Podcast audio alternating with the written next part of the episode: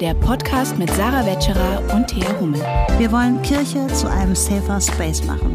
Dafür legen wir den Stachel in die Wunde. Mal mit Gästinnen, mal zu zweit. Aber immer mit Herz. Hallo und herzlich willkommen zu Stachel und Herz. Ihr erwartet jetzt eine Folge nur mit uns zu zweit, aber wir haben eine Überraschung für euch. Wir haben doch Gäste heute. Oder Sarah? Ja, herzlich willkommen. Schön, dass ihr eingeschaltet habt. Ihr, ihr habt es jetzt schon gelesen, wenn ihr, wenn ihr jetzt ja, nicht. So eine ähm, Überraschung ist es jetzt auch nicht. Ja, Überraschung. Überraschung. Überraschung. Was habt ihr schon gelesen? Ähm, wir haben uns überlegt, wir wollten eine Sonderfolge haben, ähm, denn es ist ja viel geredet worden über die Abschlusspredigt von Quinton Caesar auf dem Deutschen Evangelischen Kirchentag in Nürnberg. Ähm, und vor allem an der Aussage, ähm, jetzt ist die Zeit zu sagen, Gott ist queer, haben sich ja viele irgendwie ja dran gerieben. Es gab viel Diskussion bei Facebook, Instagram, ähm, digital und analog.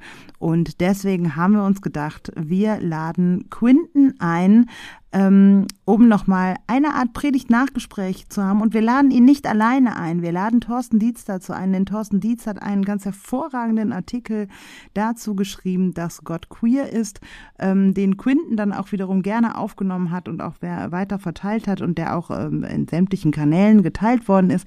Und mit diesen beiden wollten wir nicht nur über die Aussage sprechen, warum Gott queer ist, sondern darüber hinaus ähm, befreiungstheologische Ansätze anzuschauen. Was steckt eigentlich wirklich hinter dieser Predigt?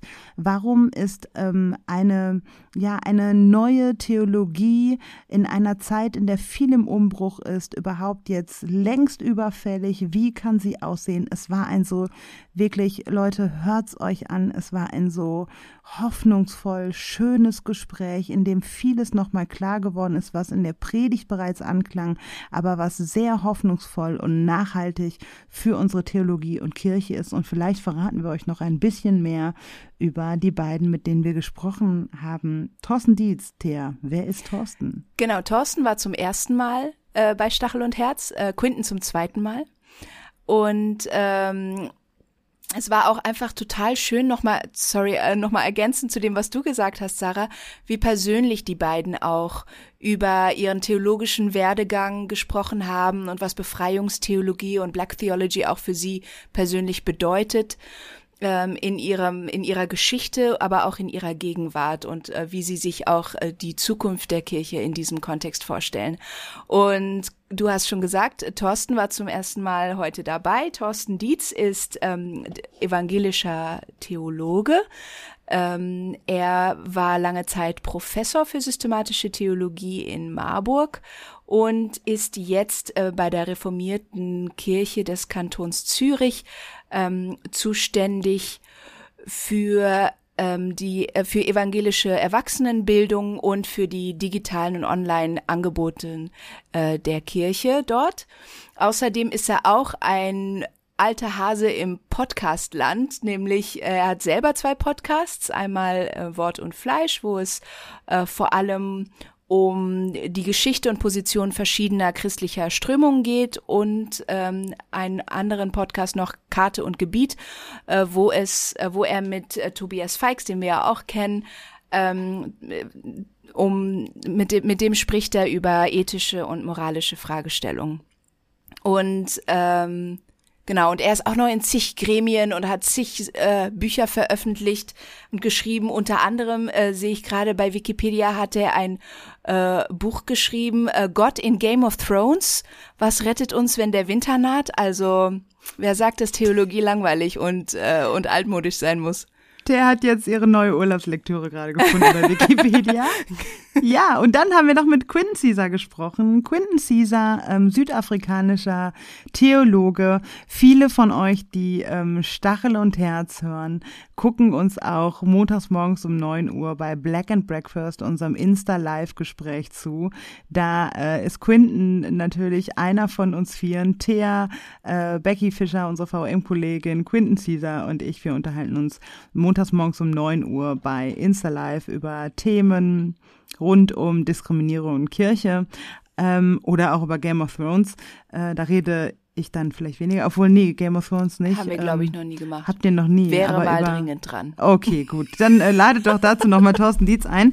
Ähm, aber ähm, deswegen ist vielen von euch sicherlich Quinten auch bekannt. Ähm, Quinten ist ähm, reformiert, äh, was das bedeutet. Äh, haben wir im Podcast besprochen auch ein bisschen vielleicht haben wir da, oder haben wir im Vorgespräch darüber geredet? Ich bin mir gerade nicht sicher. Naja, jedenfalls ähm, doch er erzählt äh, aus der reformierten Kirche auch über ein Bekenntnis, was sich Belhar nennt und ähm, daraus sich so ein bisschen auch seine Theologie dann auch äh, entwickelt hat. Ähm, Quinton war aber nicht nur in Südafrika, sondern äh, hat auch äh, in Berlin war er und hat dann seine erste Fahrstelle im Ruhrgebiet gehabt. In Wuppertal war er und ist nun in Ostfriesland. Ähm, und Quinton ist vor allem eben nochmal nicht nur durch seinen Instagram-Account Pastor Funny Cup äh, bekannt, sondern vor allem jetzt auch durch seine Abschlusspredigt beim Deutschen Evangelischen Kirchentag in äh, Nürnberg im Juni diesen Jahres und darüber werden wir reden. Hört rein in das Gespräch und äh, teilt und liked diesen Podcast, wenn ihr es genauso hoffnungsvoll findet, denn ich glaube, es ist wirklich, es, es ist was, das sollten viele hören, ehrlich, das sollten viele hören, was die beiden uns gesagt haben. Und grundsätzlich, Leute, bleibt dran, weil wir haben so viele tolle Gästinnen und Gäste klargemacht jetzt, die in den nächsten äh, Monat, Wochen und Monaten zu uns kommen werden. Und äh, freut euch wirklich auf ein tolles äh, zweites Halbjahr 2023 mit Stachel und Herz. Also wir freuen uns richtig auf die Gespräche, die wir jetzt schon aufgenommen haben und die jetzt auch noch kommen. Äh, wir freuen uns sehr, dass ihr dabei seid. Hört mal weiter rein.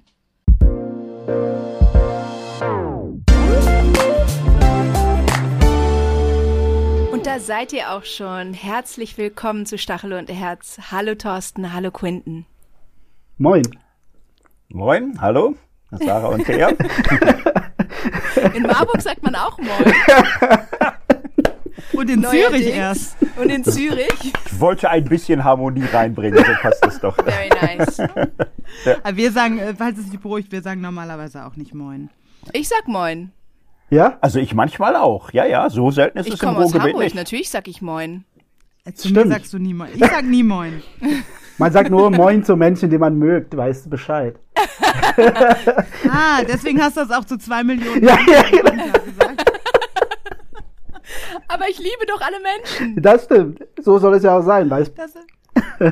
Damit hattest du auf jeden Fall die Herzen von allen erstmal geöffnet.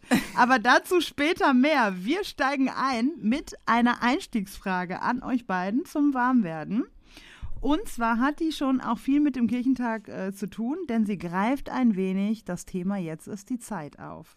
Die Frage lautet: Vollende die Satzanfänge, Plural. Es ist für mich zu früh um, es ist für mich zu spät um, Jetzt ist die richtige Zeit um. Es ist für mich zu früh um. Es ist für mich zu spät um. Jetzt ist die richtige Zeit um. Wer beginnen mag von euch beiden? Ihr könnt schon im Thema sein, ihr müsst nicht im Thema sein. Es kann, ähm, was fällt euch dazu ein? Das ist erstmal ein offener Einstieg zum Warmwerden. Thorsten, du siehst so aus, als ob du du Du weißt schon, oder? Es ist für mich zu früh um. Es ist für mich zu früh, um mich selbst schon aufzugeben, dass ich nichts mehr Neues lernen könnte. Nice. Es ist für mich zu spät, um? Es ist für mich zu spät, um äh, heute nichts mehr zu lesen und neu anzugucken. Ist ja erst. Und das andere war. ist noch jung. Ja, eben. Und das andere war wie? Jetzt ist die Zeit, um Jetzt ist die richtige Zeit. Um, um, Punkt, Punkt, Punkt. Jetzt ist die richtige Zeit, um über Black Theology zu reden, Befreiungstheologie und was man als alter, weißer, männlicher, cis-hetero Mann so tun kann in der heutigen Zeit, um nicht peinlich oder komisch zu werden. Sehr gut. Ah, so alt bist du auch noch nicht, Alles andere stimmt. Das gefühlte Alter bin ich zufrieden mit. es ist zu früh, um zu sagen, dass du alt bist. Das stimmt. Okay, Quinten, wofür jetzt die Zeit ist, da haben wir sehr viel von dir in Nürnberg gehört. Das stimmt. Aber wozu ist es zu früh, früh und zu spät? Für mich ist es gerade zu früh, um am Urlaub zu denken, weil das äh, ist sehr gefährlich, merke ich gerade. Und es ist äh, für mich auch zu spät, jetzt äh, so ähm, so zu backpedalen, nochmal so zurückzurudern von das, was am Kirchentag passiert ist. Und äh, das, äh, genau, das war am Anfang so ein bisschen Thema äh, und habe gemerkt, nein, nein, nein, hat nur so ein paar Sekunden gebraucht, nein, nein, war genau richtig. Genau dafür ist es auf jeden Fall zu spät, aber in, in, in positiven Weise, genau. Hm, ja, du hast da was losgetreten.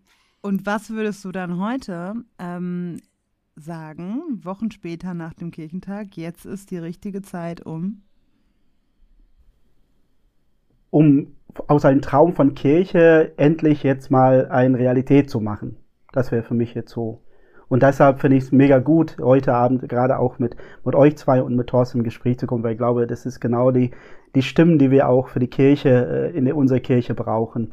Und wenn eine Kollegen oder eine, eine äh, genau, äh, äh ein POC-Kollegen aus Berlin äh, auf, in Nürnberg mir gesagt hat, äh, als jemand ihr mal gesagt hat, ey du, äh, äh wann gehst du denn zurück ganz nett gemeint, äh, weil sie eigentlich, äh, sie, sie stammt aus China und dann hat sie gesagt, nö, ich, äh, ich bleibe hier, die Kirche braucht mich. Und ähm, mhm. genau, und ich glaube, für diese Art von Gespräch, äh, da bin ich voll zu bereit und ich freue mich mega mit euch in diesem Sinne auch äh, Kirche zu träumen, aber eben auch jetzt mal langsam auch Kirche in der Richtung zu äh, auch ganz äh, an, anfassbar zu gestalten. Schön. Wir haben ja auch ähm, noch eine Sache, wo ihr euch ein bisschen entblößen müsst. Ähm, die heiß äh, antizipierte Frage von unseren HörerInnen. Was sind, und jetzt, weil ihr zu zweit seid, machen wir pro Person zwei Fun Facts, die man nicht über euch googeln kann.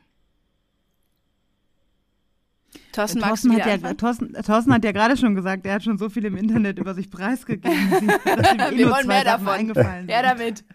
Jetzt bin also, ich besonders gespannt auf die zwei Sachen. Naja, eine Sache ist richtig witzig. Man kriegt im Internet nicht raus, wo ich geboren bin. Ach. Wenn man bei Wikipedia guckt, steht da, dass ich in Gelsenkirchen geboren bin. Aha. Aber Google schwört, dass es Wattenscheid sein muss. Ah, ja. So, und äh, Google 1, äh, Wikipedia 0. Ich äh, bin witzigerweise für die Geburt nach Wattenscheid geschleppt worden, noch in meiner Mutter drin, weil die hatte da eine Freundin in der Geburtsstation. Sodass ich in Wattenscheid geboren bin. Im Pass steht Wattenscheid jetzt Bochum, aber ich war mein Leben lang immer nur Gelsenkirchen, bis ich 19 war. Und ich finde es ganz witzig, dass Wikipedia oft auch gar keine Ahnung hat. Ist auch sonst so. Aber das heißt, du warst, du bist in Wattenscheid zur Welt gekommen, bevor ja. es zu Bochum gehört. Genau, ja. Genau. Oh, das ist wie aus Karl-Marx-Stadt kommen. Ne? So. in deinem Pass steht Wattenscheid und nicht Bochum. Da steht Wattenscheid, Komma, jetzt Bochum. Und ich finde das immer endlos peinlich. Das ist richtig cool. Ja, ja. Und wenn du Aber irgendwo hinreist, musst du dann angeben, Geburtsort Wattenscheid, jetzt Bochum? Ja, musst du ja echt. Als wäre ich aus irgendeinem so äh, implodierten Land, was es nicht mehr gibt, durch wer weiß was. Ja, war ja, ja so. irgendwie so ein Ostblock-Staat. Staat, wo das ja. jetzt anders heißt. Nice. Failed State oder so. Ne? genau. Aber alle WattenscheiderInnen lieben dich natürlich. Das genau. Das du hältst die Fahne hoch für, für ja. den Standort Wattenscheid. Das ist bestimmt super. Ich habe da nur keine Nacht in meinem Leben übernachtet. War nur mal gucken, aber ist auch ähnlich wie Gelsenkirchen, ehrlich gesagt. Ne? Aber ja. das wäre so, wenn bei Gelsenkirchen stehen würde, auf Schalke. Pass, ja. Ne? Auf Schalke, Komma, jetzt Gelsenkirchen. Schön, zweiter Fun Fact. Zweiter Fun Fact. Ich war in meiner Jugend äh, richtig so auf dem Karrieresprung Karate. Ich habe das äh, vier bis fünfmal die Woche gemacht. Ich habe so Regionalturniere, zweite, dritte Plätze gemacht und war im Juniorenkader vor Nordrhein-Westfalen. So, und kurz bevor die Karriere hätte Flügel bekommen können, hatte ich Knie ah, und, und so. Und dann habe ich angefangen zu studieren und äh, dann bin ich so super religiös geworden und äh, Karriere war zu Ende. Ne? War das ist vier, ja diese, Mal, aber, diese ja. klassische tragische Geschichte eines eines äh, einer Athletenkarriere, die durch eine Verletzung dann ja. je zum Ende gekommen ist. Das ist, oh meine. Güte. Ich weiß jetzt, wo die Patellasehne sitzt. Das weiß gar nicht jeder. Das ist Geheimwissen so. Ne? Also, hm, hm, hm. Das heißt, du könntest Gut. jemanden auch richtig so Knockout-mäßig äh, unschädlich machen, wenn du müsstest. Also vor 35 Jahren gern und gut. Äh, heutzutage würde ich auf mich nicht mehr viel wetten. Ne? Das, also das ist ja auch, ne? Wenn man zum Beispiel, ja. wenn, wen möchte man in einer Schlägerei an seiner Seite haben, dann weiß ich jetzt schon mal, Thorsten, Thorsten Dies. Das ist richtig gut zu wissen. Ja. Gegen sehr betrunkene Gegner werden Reflexe da sein. das finde ich mega gut. Quinten, jetzt sind wir auf dich aber gespannt. Ja. Wen kannst du ausnocken? Ja, pff, äh, genau, ja, äh, vielleicht wenn es um Sport geht, genau, meine, äh, eine meiner Lieblingssportarten, die ich auch in Schule gemacht, äh, gemacht hat, war äh, Rugby.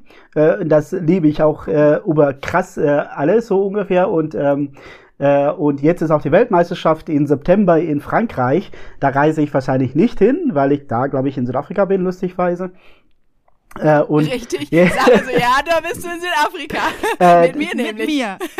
genau, und deshalb ist es, äh, genau, da, aber da freue ich mich so mega drauf. Und äh, äh, genau, wir waren in 2019 Weltmeister geworden, äh, do, äh, Südafrika, sage ich in Deutschland, äh, äh, Südafrika. Und ähm, genau, ich freue mich mega auf äh, jetzt äh, in September Das Weltmeisterschaft. verbindet uns ja auch ein bisschen, Quinten, weil Richtig. mein Vater ist ja in Südafrika groß geworden und ist auch äh, und deswegen bin ich auch von Hause aus ein großer Springboks-Fan. Sehr gut. Ähm, genau.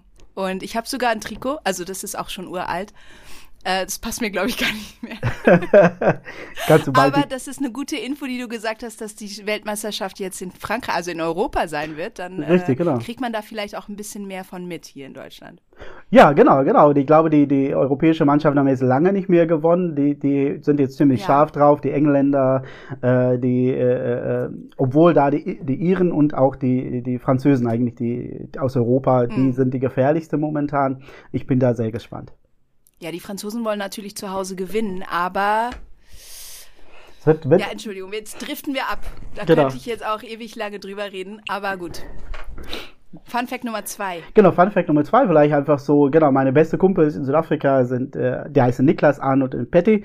Und äh, genau, jetzt fahren wir wieder in, im Sommer dahin. Äh, und was wir einfach gerne machen, ist einfach äh, Unsinn reden bis tief in der Nacht äh, und uns über so Schulgeschichten äh, und Erinnerungen. Und das ist, was wir, das ist so, wenn ich, da gehen wir nicht auf krasse Partys, das ist wirklich dann zusammensetzen, äh, was leckeres Essen. In der Regel kocht meine Mama was oder wir, wir grillen oder Brei, wie es in Südafrika heißt, äh, machen wir gerne zusammen und das ist äh, immer ein, ein Riesenfest und einfach reden und man ist nie ausgeredet. Das finde ich immer sehr spannend. Ich denke, manchmal geht man so denken, oh, haben wir noch was zu erzählen, aber das ist immer alte, neue Geschichten und was momentan so los ist bei denen. Und mein eine Kumpel Arnold, der ist gerade auf einer Fortbildung mit seiner Arbeit in, äh, in, in, in der Nähe von London, glaube ich, unterwegs. Äh, aber das schaffe ich leider auch nicht hin, äh, bis ich jetzt Urlaub habe. Sehen wir uns dann wieder in Südafrika. Und wie lange kennt ihr euch jetzt? Seit, äh, die, äh, seit wir in den Kindergarten gegangen äh, sind. Das heißt, wir sind so ein ziemlich äh, harter Kern und Ihr äh, habt quasi euer ganzes Leben lang, eine lebenslange Freundschaft quasi fast schon. Richtig, genau, genau. Und das ist äh, richtig, ja, richtig wunderbar schön, so eine, auch so eine Verbindung zu haben, jenseits von Familie, äh, äh, dann so solche enge Verbindungen zu haben über die Zeit, ja. Voll Unglaublich. schön. Als du gerade so sagtest, meine Mama, die kocht dann was für uns, also da habe ich das schon geahnt, dass das so Kindergartenfreundinnen sind. Richtig, genau, Meine genau. Mama dann auch schon so lange Ge- kennt. Genau, genau. Das ist bei seiner Mama auch. Sie, sie backt unglaublich leckere Brot und so Brötchen. Äh, und da muss man gar nicht fragen, soweit sie weiß, dass, wir entweder kommen nach Südafrika oder wir fliegen. Wir, wir essen auch immer von dieser selbstgebackte Brötchen im Flieger. Wie viel tausend Kilometer in der Luft äh, oder wie viel Kilometer in der Luft. Und das ist richtig ganz schön. Äh, äh, das und wenn sie zu uns kommen, äh, wenn wir da zusammensitzen, ist es halt automatisch, dass meine Mama was kocht. Und selbst wenn ich nicht da bin, sind so eher Ersatzkinder, weil ähm, äh, ähm, ich und meine Schwester beide hier in Deutschland äh, wohne. Und da sind sie immer, gehen wir einfach mal vorbei und fragen mal, wie geht's und können wir mit irgendwas helfen. Und das ist, äh, äh, ja, das äh, hat mich auch damals beruhigt, als ich nach Deutschland kam, zu wissen, da, die kümmern sich auch so ein bisschen äh, und ja, wunderschön ist das. Schön. Ach, herrlich. äh, da kommt direkt, da freue ich mich auch direkt auf Südafrika. Vielleicht kriege ich auch ein paar Brötchen ab, wenn wir da sind. Ich, ich sage auf jeden Fall an Leia Bescheid. Cool. Wir machen nämlich für euch alles zur Info, weil wir uns auch nicht so spannend machen, ähm, einen Pastoralkolleg nach Südafrika, ähm, wo äh, wir mit 15 ähm, TheologInnen, PfarrerInnen aus Deutschland nach Südafrika fahren, um uns dort auch mit südafrikanischen und ähm, namibianischen äh, KollegInnen treffen und zwei Wochen zum Thema Rassismus und Kirche verbringen. Da freue ich mich sehr drauf, wird sehr, sehr spannend. Und der Quinten, der macht das eben äh, mit uns von der VEM gemeinsam. So, jetzt haben wir das Geheimnis auch gelüftet, dass wir nicht nie zum Brötchen essen nach Südafrika. Okay, so, rein ins Thema. Wir haben noch eine Einstiegsfrage für euch, auf die ihr in einer Minute antworten sollt. Und wir sind sehr gespannt auf eure einminütige ähm, Antwort auf die Frage, warum ist Gott queer? Die beiden für alle anderen, für alle HörerInnen, die beiden kannten diese Frage jetzt vorher. Also das ist jetzt keine, äh, Thorsten guckt so irritiert. ich wollte schon sagen, Moment, wer kommt denn auf so Gedanken? Etwa, ne? Ich hätte mich vorbereitet auf heute Abend. Wer mag starten? Vielleicht starte ich, weil ich glaube, Thorsten hat ja eine ganz gute äh, Artikel geschrieben zu der Predigt, wo es genau darum geht. Deshalb würde ich ihm letzte, auch gerne da das letzte Wort lassen. Auch deswegen, weil ich das gerade stark finde, dass so viele Menschen aus der Predigt damit einfach auch weitergezogen ist und jenseits von äh, äh, ähm, die Unschönheiten, die aus der evangelikale äh, extreme Szene kamen oder rechte Szene, aber Menschen, die gesagt haben, das ist, was ich mir da raushole. Aber zur Frage vielleicht, ja, äh, genau, warum ist Gott queer? Ich würde sagen, äh, umgekehrt, was man auch manchmal bei Rassismus machen kann, ja, erzähl mir bitte, warum Gott nicht queer ist. Das ist so, wo ich mittlerweile so ein bisschen angekommen bin. Äh, für mich ist die Bibel äh, durchsät von eben unglaublich unterschiedliche Bilder von Gott äh, und wie Gott auch von Gott selbst spricht, äh, dass ich auch denke, dass ihr umgekehrt für mich die Frage wäre sozusagen, warum ist Gott nicht queer? Äh, denn ich denke, ähm, die, diese Rumschleudern mit Bibelverse, was ich jetzt auch sehr stark erlebt habe, äh, da kann ich auch nach äh, zwei, drei Paragraphe geschrieben hin und her, kann ich dann auch nur sagen, okay, äh, ich glaube, da kommen wir nicht mehr zusammen, denn ich finde diese, dass Gott äh, queer ist, das ist für mich äh, ihr eine Frage, wieso, erklär mir mal bitte, wieso Gott nicht queer sein sollte. Äh, und das war, am Anfang hat man natürlich versucht, das zu äh, seine Aussage zu rechtfertigen, obwohl ich das gar nicht musste, weil die Menschen, die das gehört haben, äh, die gerade auch selber äh, eine queere Identität haben oder die selber äh, anders marginalisiert sind, für die war es ganz klar, dass Gott queer ist. Vielleicht mussten sie noch mal kurz nachfragen, was genau bedeutet das jetzt, weil es wird dann so auf Geschlechtlichkeit reduziert oder Sexualität. Und wenn, äh, als ich gesagt habe, nee, das ist viel mehr, dieser Begriff queer bedeutet viel mehr, äh, äh, da konnten sie dann auch äh, gerade auch selbst marginalisierte Menschen auch ganz schnell viel damit anfangen. Das war jetzt ein bisschen mehr als eine Minute, aber das lassen wir mal durchgehen. Thorsten, deine Antwort auf die Frage. Ja, ich versuche mal die Zeit aufzuholen. Eigentlich ist es auch ganz leicht. Eigentlich ist es ein No-Brainer.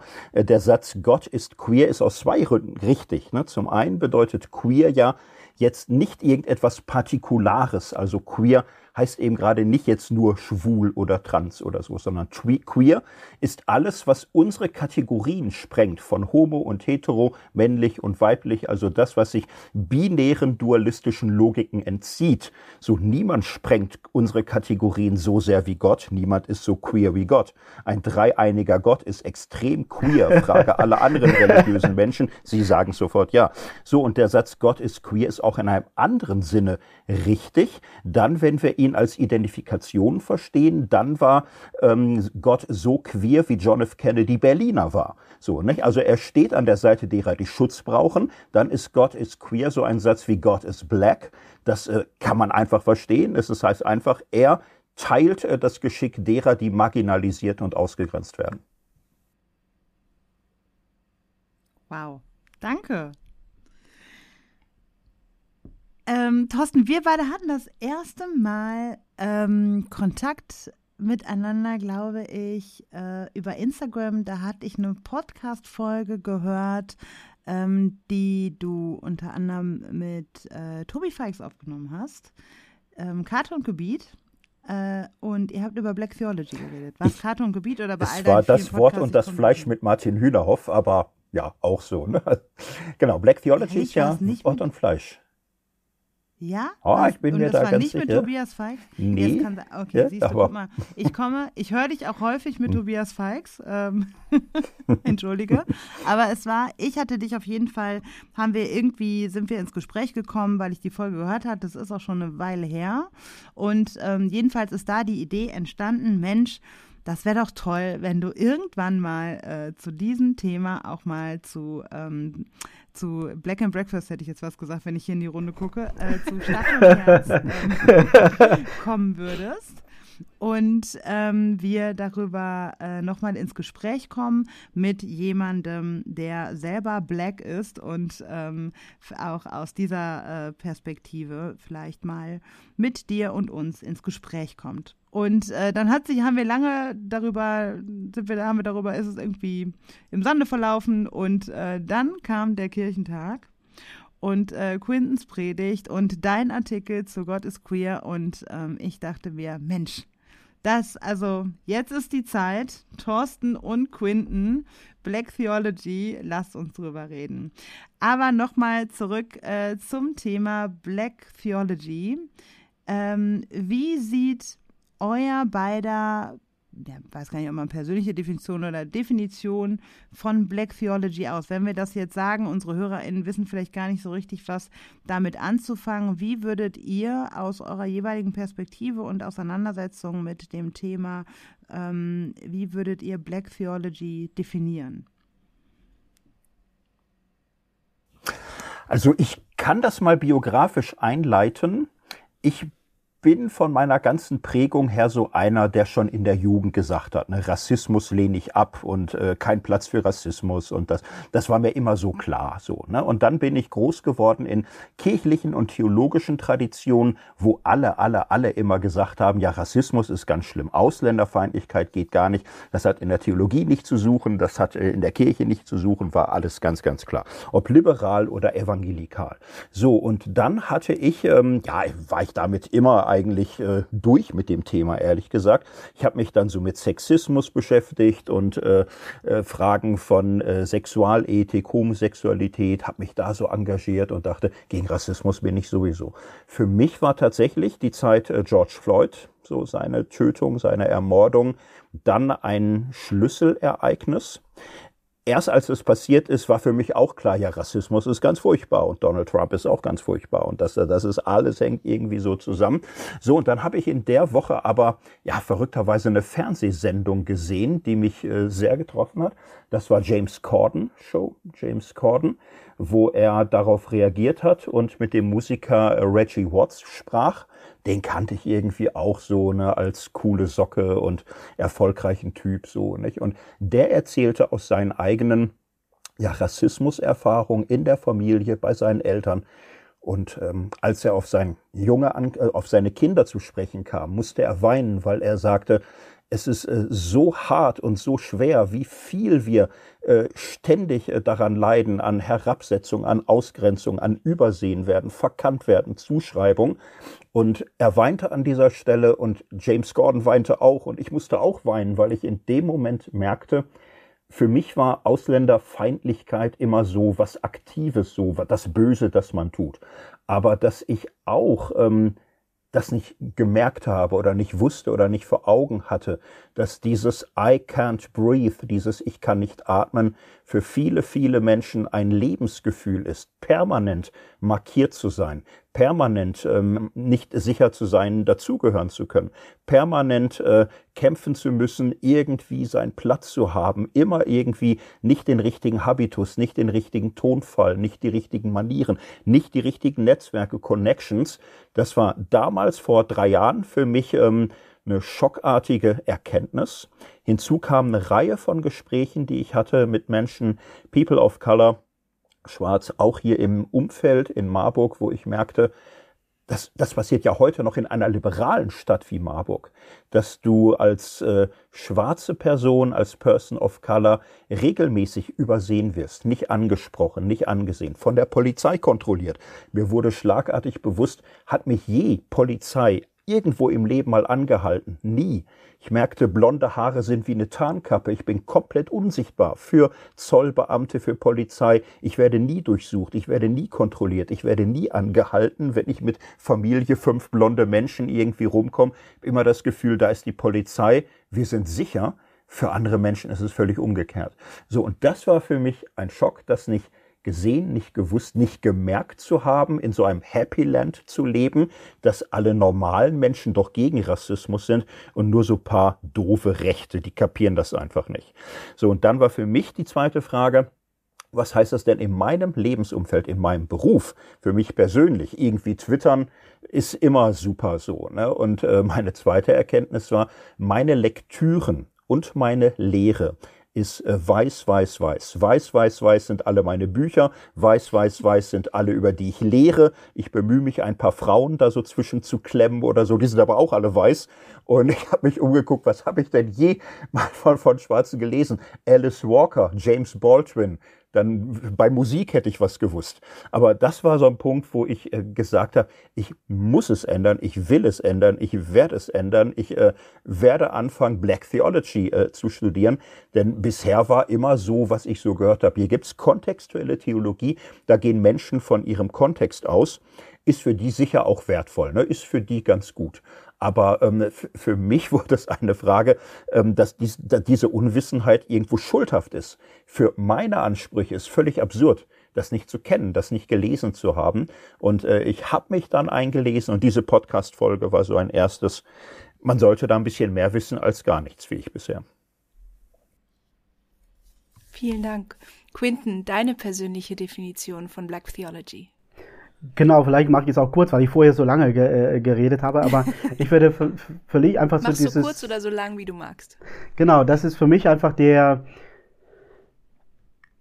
Ich habe mal in einem Vortrag äh, gesagt, dass ich in, in meiner Theologie, aber auch in mein politisches Bewusstsein sozusagen hineingeboren wurde. Ich hatte da eigentlich keine Wahl. Und so ist es auch, wenn ich James Cohen angucke. Es gibt natürlich in James Cohen zum Beispiel, als der gilt, gilt als, als, als Vater der schwarzen Theologie oder äh, Father of Black Theology in den USA.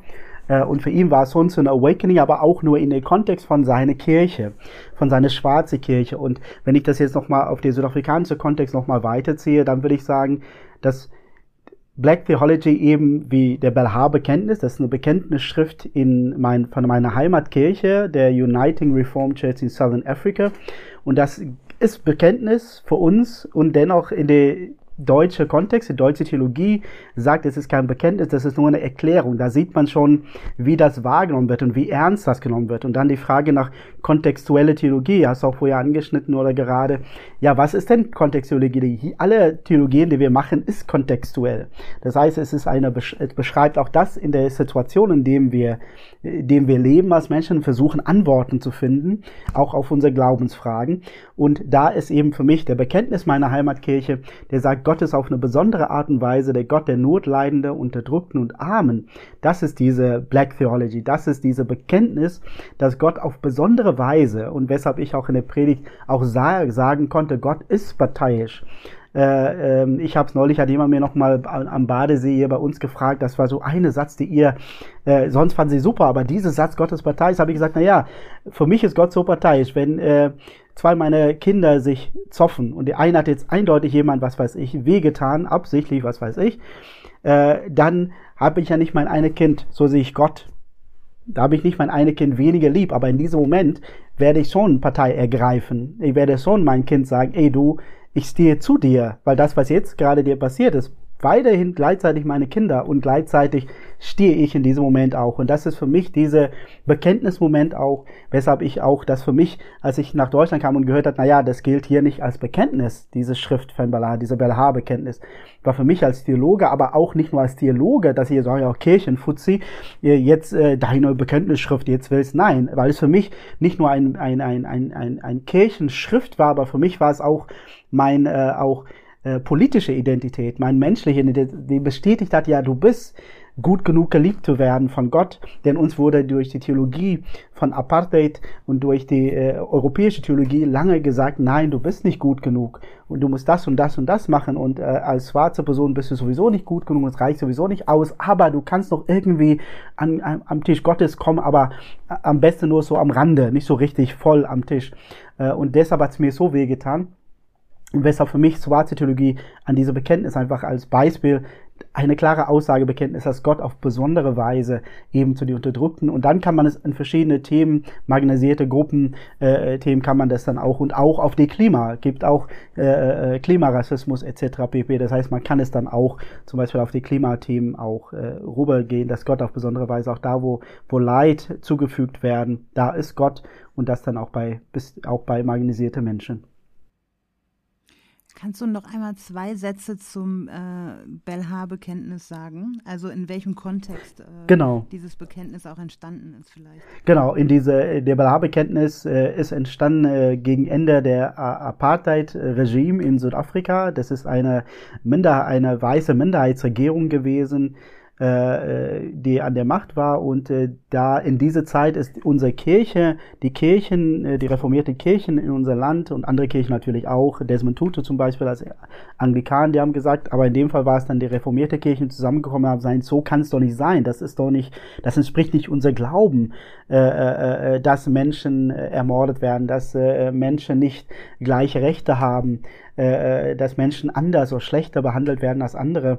Und da haben sie die ehemalige äh, Kirche in Afrika, das war für die schwarze Südafrikaner und die Kirche ähm, und dann die äh, ähm, Mission Church, das war für die POC-Menschen und dann nochmal der äh, ähm, äh, äh, ähm, jetzt habe ich den Namen, den Namen vergessen, aber das war dann für, für Menschen mit indischer Abstammung in Südafrika, die auch reformiert waren. Die haben zusammengekommen und äh, haben diese Schrift verfasst, diese Bekenntnis zu sagen, nein, ein ganz deutliches Nein an der politische System, aber auch an der, Poli an, an der Theologie, die gepredigt wurde, die von unseren Kanzeln äh, äh, gepredigt wurde. Äh, weshalb wir zum Beispiel auch in, der, in unserer Kirche nicht zusammen an einem Abendmahlstisch gesessen haben.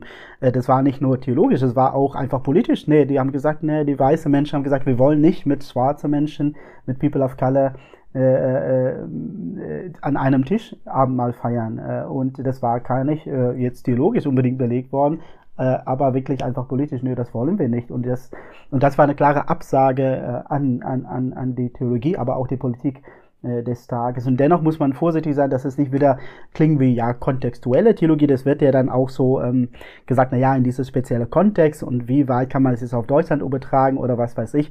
Das soll es nicht heißen. Aber jede Theologie, die wir machen, äh, findet, ist in einem bestimmten Kontext. Auch die Theologie von Luther und Calvin ist in einem bestimmten Kontext stattgefunden äh, und hat trotzdem eine Tragweite und auch eine Legitimität. Äh, und manche Dinge natürlich Gott sei Dank nicht mehr, aber äh, äh, trotzdem, genau, theologisch hat es einen, einen Platz, genauso wie auch der Beraberkenntnis. Genau. Das finde ich total spannend, eure persönliche Definition, weil ähm, das so unterschiedlich ist. Bei dir, Quinton, ist das einfach schon gelebte Theologie immer schon gewesen? Und bei dir, Thorsten, war das eher so ein relativ später Eye-Opener-Moment, äh, der dann dazu geführt hat, dass du auch alles in Frage gestellt hast. Also nicht in Frage gestellt von wegen, das ist schlecht und so, aber dass das diese Einseitigkeit, diese äh, diese sehr dieses sehr weiße Wissen, was du bisher äh, hattest, dass du das noch mal in Frage gestellt hast und gesagt hast, ich muss da meinen Horizont erweitern. Das finde ich total spannend. Und dann ähm, ist für mich die Frage für euch beide als Theologen im, in Deutschland oder im deutschsprachigen Raum. Also wenn ihr jetzt über eure persönliche Definition gesprochen habt, was ist für euch ähm, die Relevanz von Black Theology oder gibt, ist, ist sie auch relevant für den äh, deutschsprachigen Raum oder für die Kirche in Deutschland? Also ich würde sagen, auf jeden Fall. Und ähm, das, was äh, mein großes Learning ja war, hat Quinton sehr schön ja auf den Punkt gebracht. Jede Theologie ist äh, kontextuelle Theologie. Jede Theologie hat ihre ganz bestimmte Perspektive. Aber weiße Theologie hat lange, lange, lange bis heute im Grunde immer so getan, als hätte sie objektive Zentralschau. So als wäre sie nicht weiß so, und, ja. das, also Black Theology kam zuerst darauf zu sagen, wir können nicht äh, Gott denken, abgesehen von unseren Erfahrungen. So, und äh, sie, sie zeigen ja im Grunde, wie auch südamerikanische Befreiungstheologie, ja. Kontext ist immer da und die vermeintlich neutrale, mhm. farblose Theologie ist weiß. und sie war männlich, sie war immer sehr männlich. Ja. Und sie wollte es nicht wahrhaben, sie hielt sich immer für neutral. Und ähm, ich sehe eine riesige Aufgabe für uns als Kirche und Theologie, das in unseren ganzen Narrativ einzubauen. Wir waren nicht die Zentralachse der Heilsgeschichte. Für, für manche ist wirklich so die Achse Abraham, Mose, David, Jesus Luther, Schleiermacher, Bart Bonhoeffer. Ja, nein, das, das ist, äh, so lernt man, so studiert man. Ja. Das ist komisch, das ist sehr komisch einfach. Ne? Also das im Rückblick äh, klar zu kriegen, dass wir auch irgendwo an den Grenzen der belebten Erde rumhängen, in irgendwelchen kalten, unwirtlichen Geländen und mhm. da manchmal unsere sehr harten Gedanken hatten, die uns dazu getrieben haben, einander umzubringen, wenn wir bei der Taufe nicht so ganz beieinander waren. Das ist alles sehr speziell. Das ist nicht normal eigentlich. Ne? Da haben wir viel Arbeit, glaube ich, noch. Ja, das ist sehr schön gebracht. Und, und das ist eigentlich, tut es auch gut dabei zu lachen. Ja. Das ist schon echt bitter. Ich habe gestern, äh, mein Mann, der studiert noch äh, Theologie und ähm, der muss gerade eine Hausarbeit schreiben ähm, und äh, in Dogmatik. Und dann habe ich meine alten Studiensachen rausgeholt. Und ich hatte gestern, Thorsten, mal wieder, also ich hatte die, diese bittere Erkenntnis schon äh, länger, aber als ich dann meine eigenen Studien äh, äh, Notizen und alles durchgeguckt habe, ne? Meine eigenen Mitschriften, ne? Ich saß gestern Nachmittag so, es war wirklich Sonntagnachmittag, ich war entsetzt von mir selber. Ich habe da wirklich ordnerweise durchgedacht, sag mal, warum habe ich das alles nicht gemerkt? Also selbst ich, ich habe als POC Theologie studiert und nee, als ich, ich habe es gestern kaum ertragen. Ich habe gesagt, nee, Stanek, du kannst davon eigentlich gar nichts gebrauchen. so, also äh, das ist total krass. Also das ist jetzt, deswegen finde ich es so toll, wenn ich mit ähm, so rassismuskritischen Theologiestudentinnen heute zusammen, ich werde ja auch öfter mal so in Unis eingeladen und so und ich bin ich bin fasziniert davon, aber ich weiß überhaupt gar nicht bei manchen, wie ertragen die das eigentlich mit so einer, mit so einer Weitsicht jetzt eigentlich Theologie zu studieren. Ja. Also, dass es da knallt an theologischen Fakultäten, mhm. ist ja fast kein Wunder, ähm, weil auch einfach sehr, sehr wenig Wissensbestände ähm, da sind. Und dann gibt es ja ähm, studentische ähm, Bewegungen wie äh, Theoversity in Leipzig oder Decolonized Theology in Hamburg, wo sich wirklich Studierende zusammentun und sagen, ey Leute, so geht's nicht weiter. Ne? Also das finde ich sehr, sehr spannend und gleichzeitig so eine Theologiestudentin war ich leider nicht. Aber naja, äh, wir sind ja alle noch nicht zu alt, um zu lernen und es das ist, ist noch ja nicht schön. Zu spät. Nee. Um. Genau, ich wollte nur sagen, ich bin so genau was zwischen euch. Also ich bin zwar POC und habe habe Rassismus erfahren und äh, gleichzeitig ist mir das im, in meinem Leben schon äh, bewusst gewesen und in meinem Theologiestudium überhaupt nicht so sehr genau. wie, äh, wie, heute oder seit etlichen Jahren jetzt auch schon. Aber genau, also, ja. Quinten, um nochmal zu deiner Predigt zurückzukommen. Du wurdest ja auch ganz bewusst äh, vom Präsidium des Deutschen Evangelischen Kirchentages ausgewählt, um diese Predigt zu halten, weil auch wichtig war, ähm, ich weiß gar nicht, wie viele Menschen so ein Hintergrundwissen äh, haben, wie es überhaupt zustande kommt, wer da predigt auf so einem Abschlussgottesdienst, aber ähm, äh, wir haben vom Präsidium jemanden gesucht, der nicht deutsch war. Also beziehungsweise jemanden, der noch eine andere Perspektive mitbringt. Deswegen wurdest du ja auch, ähm, also es gab mehrere Menschen, die dann da zur Auswahl standen und dann wurde beraten, wen wollen wir denn und so. Und also all die Menschen, die zur Auswahl standen, waren ähm, alles eben äh, TheologInnen, die äh, nicht aus dem deutschen Kontext kamen. So. Ähm, und deswegen war auch deine Perspektive als jemand, der ähm, zwar in Deutschland lebt und auch ähm, im deutschen Kontext arbeitet und so, aber eben auch eine andere Perspektive mitbringt. Und die hast du ja, und darüber haben wir jetzt auch schon ein bisschen geredet. Und du hast gerade schon äh, James Cohn erwähnt und äh, viele kennen Desmond Tutu, den hast du gerade auch schon erwähnt. Zu deiner Predigt in Nürnberg. Würdest du sagen, die war eher James Cohn oder eher Desmond Tutu und was verbindest du mit den beiden? Genau, ich, ich, ich habe so riesengroßen Respekt vor diese zwei äh, Menschen. Äh, aber ich versuche mich trotzdem an, an, an, an der Frage, weil ich finde die Frage trotzdem äh, gut. Äh, ich würde sagen, eine ganz gute Portion von beide. Ich glaube, die, man kann auch die eine ohne der andere nicht. Und ein anderer Podcast hat mir jemand gefragt, ja, es ist ganz, äh, ja, Malcolm X oder äh, Martin Luther King Jr. Ich finde, das ist so, das kann man nicht. Und man, man tut sich selbst einen Gefallen, wenn, oder Mensch tut sich selbst eingefallen, wenn, wenn Mensch die beide miteinander immer im Gespräch behalten. Und man, und wir dürfen auch nicht vergessen, dass Desmond Tutu äh, häufig, äh, es gibt immer so eine, äh, auch Martin Luther King ist das passiert, die odorized Version, so eine äh, mit sehr wohlriechende Version wird immer gerne auch verkauft in die äh, europäische Theologie von dieser Person. Aber Desmond Tutu hat zum Beispiel eine Geschichte, die er immer wiederholt hat. Der hat gesagt, ja, als die Missionaren kamen, dann haben sie gesagt, komm, lass uns zusammen beten. Und als wir die Augen aufgemacht haben, äh, hatten wir der Bibel und die hatten das Land. Und das ist für mich eine ganz klare Kritik, auch an der Theologie, aber auch an der Politik des, äh, von damals. Äh, und Desmond Tutu äh, bei all seiner auch Streben nach, äh, nach äh, Versöhnung war eben Gerechtigkeit auch immer unglaublich wichtig.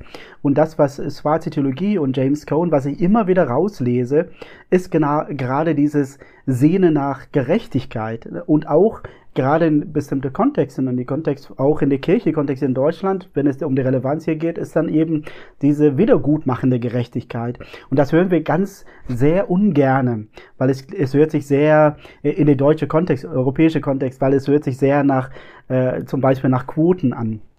Es hört sich sehr gern nach, irgendwer muss ja abgeben.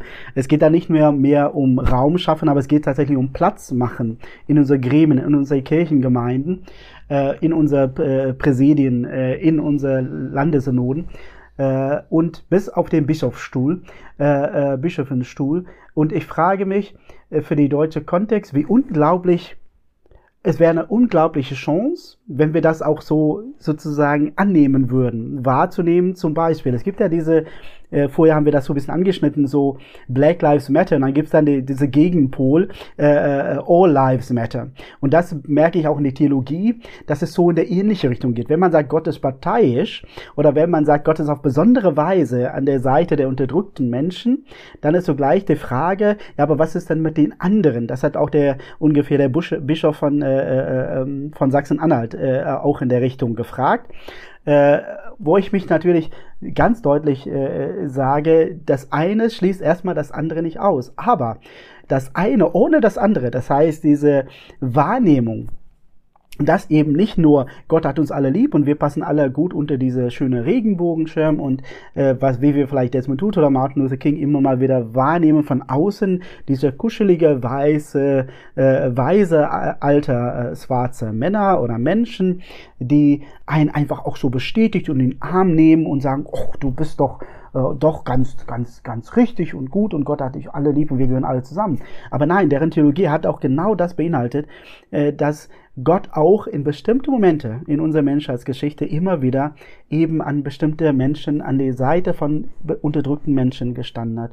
Und für unsere Theologie in Deutschland wäre es einmal da, diese Perspektive zu eröffnen, was Thorsten auch schon vorher angesprochen hat, zu sagen, ey, es gibt Theologien da draußen äh, und die sind nicht minderwertig und die brauchen wir. Äh, genau wie die Kollegen aus Berlin gesagt hat, die Kirche braucht diese Theologie. Die Kirche braucht das zu hören, dass Gott auf besondere Weise bei bestimmten Menschen an der Seite steht. Und ich glaube, äh, äh weg, wegzukommen von diese Gott hat uns alle lieb äh, Gesinge und Kumbaya ist unglaublich wichtig, um dann auch eine Theologie, die auch tragfähig ist oder auch lebbar ist für unser deutscher Kontext, müssen wir diese Switch auch machen. Und das hat auch reale Konsequenzen auch für unsere Strukturen in der Kirche.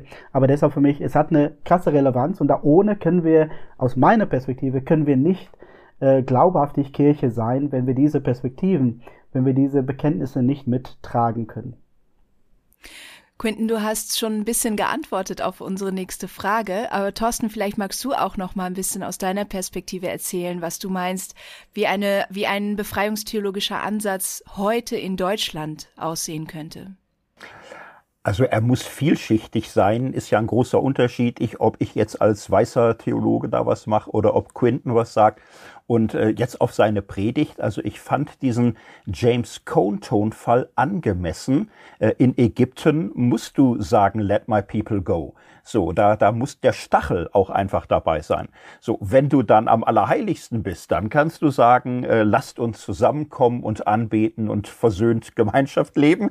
So als Bischof musst du Desmond Tutu sein und da brauchst du viel Herz und du musst die Situation finden und ich glaube, die Reaktionen auf die Predigt haben gezeigt, der Stachel war bitter notwendig, er hat vielen keine Freude gemacht, aber macht Stachel selten. Der Pharao war auch nicht glücklich über Mose. Nicht? Also dieser Stachel, dieser Impuls war, äh, ich habe das ähm, sehr gefeiert, auch wenn ich es schmerzhaft fand, höre ich als Evangele nicht gern, so kein sicherer Ort in unserer Kirche, aber da ist eine tiefe Wahrheit drin und die müssen wir hören und äh, jede gute Predigt, Gesetz und Evangelium, so, dann muss man das auch mal akzeptieren, dass das Gesetz so kommt und so gepredigt wird. Also ich fand es ganz groß und wertvoll. Das mit Gesetz und Evangelium habe ich tatsächlich auch als Reaktion auf die Predigt jetzt öfter mal gehört. Quinten, was war das Evangelium? Für mich ist, war das Evangelium immer und ist ein befreiende, aber auch eine ähm, absolute solidarische Befreiung. Äh, und äh, aber Solidarität äh, ist dann, wie gesagt, auch parteiisch. Und ich glaube, das war für mich trotzdem evangelisch äh, oder Evangelium, weil es eben auf die Befreiung hinaus arbeitet und uns ja einladen, an diese Befreiung mit teilzunehmen. Das ist ja äh, James Cohen, wenn er spricht, dass Jesus ja äh, sichtbar wird in die, in die äh, gekreuzigte Menschen unserer Zeit, dann sagt er ja nicht, die sollen gekreuzigt bleiben. Das ist ja eine Einladung, dass sie gerade, dass wir alle damit mitarbeiten sollen, dass unsere Geschwister, und wenn ich von Geschwistern in der Predigt geredet habe, habe ich wirklich nicht nur die BIPOC-Community gemeint, ich habe wirklich alle, die ich auch aufgenannt habe, auch die, äh, die Aktivisten äh, auf die Straße für Klima, ich habe von meiner behinderte äh, äh, Geschwister gesprochen, von meiner queere Geschwister, äh, von meiner Geschwister, die, äh, die eben äh, weniger Einkommen haben, äh, mit geringem Einkommen ein auskommen müssen. Das ist alle, was ich unter Geschwister gemeint haben, falls jemand das vielleicht im Nachhinein kam so ein paar Fragen oder da habe ich so manchmal das Gefühl gehabt, die wollten mir so ein bisschen in der nur in der Rassismus-Ecke drängen und sagen ja okay, du hast ja von deinen Geschwistern. Nein, für mich ist Geschwister eben alle die äh, marginalisierte Gruppen, die ich auch in der Predigt immer mal wieder auch zu Wort hoffentlich kommen, kommen ließ. Genau. Das ist interessant, weil ähm, das, was du gerade gesagt hast ähm, in der Kirche, ne, wenn, oder ihr beide habt das jetzt zum Ausdruck gebracht, wenn man jetzt sagt, Gott ist vor allem an der Seite derer, die marginalisiert sind, dann sagen die Menschen, die mehrfach privilegiert vielleicht sind, na, aber wo, wo ist Gott dann bei mir? Oder ich werde nicht gesehen. Ich habe, ähm, letzte Woche gab es ein, ähm, ein Zeitartikel ähm, zu AfD-WählerInnen ähm, und da ging es darum, die Überschrift war irgendwie, wir können sie noch zurückgewinnen. Und da ähm, ist ein äh, POC-Journalist der Zeit äh, nach Ostdeutschland gegangen und hat sich dort mit AfD-Wählern auf der Straße irgendwie unterhalten. Und da war genau dieselbe Angst. Ähm, da war ein Frust mit der Partei, mit, der, mit den Grünen ähm, weil sie gesagt haben, die sind immer, die sind ständig für Marginalisierte und ich soll auch ständig für marginalisierte Menschen sein, aber wer kümmert sich denn dann noch um mich? So, also diese Angst, selber auch nicht gesehen zu werden. Und ich frage mich da, ähm, ist jetzt so ein offener Gedanke, der mir gerade kam, wie kriegen wir es denn hin, die Menschen, die jetzt sagen und auch bei der Predigt gesagt haben, na, aber wo bin ich denn da noch? Wie können wir all die Menschen, die, die vielleicht diese Gedanken hatten, wie können wir die mitnehmen? Ich finde, das ist eine Schlüsselfrage, weil ich schon, also ich habe die Predigt sehr genossen. Dann gab es eine bisschen harte Woche, weil die Diskussion nicht zu niveauvoll und auch nicht zu klug gewesen ist, um das höflich zu sagen. So, also war überschaubar. Und ähm, ich fand so frustrierend, wie viele auch Leute mit Rang und Namen sagten, ja, aber ich habe kein Evangelium gehört und man kann doch nicht immer nur so Minderheiten in den Mittelpunkt und es muss doch an alle und so. Also ich würde erstmal sagen, biblisch äh, gilt doch irgendwo Römerbrief, wenn ein Glied leidet, so leiden alle mit, wenn ein Glied geehrt wird, so freuen sich alle mit, wenn eine Predigt ausdrücklich die anspricht, die oft nach draußen geschoben werden, die übersehen werden, wenn die mal ähm, der Liebe Gottes vergewissert werden, sollte es uns doch alle ähm, traurig machen und fröhlich machen. Also es ist doch im, im Grunde ein Ereignis der Empathie, dass wir das Evangelium, was in eine bestimmte Richtung gesagt wird, eben auch hören als das, das uns mit umfasst. Jede Predigt wird irgendwas Bestimmtes ansprechen und es ist ein bisschen auch die Kunst des Hörens, sich mitgemeint zu wissen, weil äh, Gottes Liebe von dem ausgesagt wird, der uns alle sieht und meint. So, und mhm. dann ist es vielleicht eine zusätzliche seelsorgerliche Herausforderung. Warum sind manche Menschen so am Schwimmen oder so auch in seelischer Not oder in innerer Not, dass es sie so verunsichert oder destabilisiert, wenn sie, wenn es ihnen fremd ist? Ja. So, und, und, oder dass ja. sie sich nicht gesehen fühlen, wenn sie hm. nicht im Mittelpunkt stehen. Ja, ja. Ne? Also wenn es, wenn es sich mal nicht alles um sie dreht, fühlen sie sich sofort nicht gesehen. Ja. Aber das, das sind ja viele anscheinend. Zumindest waren sie laut. Hm. Wie, ich weiß gar nicht, ob es so viele sie? waren. Sie sind laut, ja, aber sind es viele? Naja, ich, vielleicht kann ich noch mal so ein bisschen Entstehungsgeschichte. Also es sind zu viele. Für, für, also Quinton, Entschuldigung, also du hast es ja auch am eigenen Leib natürlich erfahren und so und äh, äh, und das will ich jetzt nicht kleinreden, dass natürlich sind es zu viele, ähm, die da auch ihren, ihren, ihren hassfreien Lauf gelassen haben, auch an deiner Person. Aber die Frage jetzt, ob es wirklich so viele sind oder ob es auch ähm, ähm, also wir haben ja auch mit mehreren Leuten auch gesprochen, die mit ähm, Gemeindemitgliedern und so weiter gesprochen haben, dass, dass sogar an, auch an der Basis, sag ich mal, ähm, zum Teil auch ähm, die Predigt oder größtenteils die Predigt auch sehr positiv aufgenommen wurde. Äh, und deswegen frage ich mich wirklich, sind das so viele oder sind sie eigentlich einfach nur laut? Oder lauter als früher? Genau, vielleicht so ein bisschen, und dann erstmal Thorsten, vielen, vielen Dank für deine äh, Einschätzung. Ich sehe es genauso äh, ich, ich, ich immer versuche zu sagen, ja, ich, alle sind immer mit gemeint. Und die Frage ist, kann man sich wie ein Römerbrief, wie du sagst, Thorsten, mitfreuen oder nicht? Und ich glaube, das ist dann auch wieder eine, äh, eine, eine, eine auch eine theologische Aufarbeitung, die wir in unseren Kirchengemeinden äh, auch dann äh, habe, haben. Äh, was ich, was ich mich so bisschen frage, vielleicht so ein bisschen Entstehungsgeschichte von meinen Predigt. Eine der Texten, die mir so ganz früh beigeblieben ist. Äh, ich wusste gar noch nicht, in welche Richtung ich predigen würde. Aber ein äh, Satz, der mir schon seit mehreren Jahren begleitet ist, von, äh, von ähm, äh, ist eben von James Baldwin. Äh, Love has never been a popular movement. Und als ich das zum ersten Mal gehört habe in einem Interview von ihm, äh, war ich erstmal so als, als reformierter, als äh, gläubiger Mensch und Gott hat uns alle lieb und wir sind doch, wir sind mehr. Äh, äh, saß erst richtig ganz komisch mit mir und gleichzeitig habe ich die tiefere Wahrheit in diese Worte entdeckt für mich. Äh, dass man häufig behaupten, wir sind mehr und wir wir eben dieses Gute wollen, wir sind mehr. Und gleichzeitig merke ich, nein, wir sind viele. Und wenn, wenn du fragst, Thea, ob die dann jetzt die Mehrheit waren oder nicht, ich würde eher sagen, dass es vielleicht für uns jetzt auch eine theologische Aufgabe ist. Genau das, was Thorsten gerade beschrieben hat auch. Es ist unsere Aufgabe jetzt als Kirchen zu sagen, wieso fühlen Menschen sich so? Wieso, was ist in unserer Theologie auch schiefgegangen, gelaufen, ganz offen? Äh, das und das dass Menschen wirklich, wenn wir uns zu marginalisierten Menschen stellen, dass Menschen sich nicht mehr wahrgenommen fühlen oder dass Menschen sich nicht ernst genommen fühlen, wie in die Politik auch. Das ist für mich eher der Frage, äh, statt die Frage nach, wie sind es die Mehrheit oder Minderheit. Die, die, die Candy Storm war auf jeden Fall viel größer, kann ich hier auch ganz ehrlich sagen, als der Shitstorm, auf jeden Fall.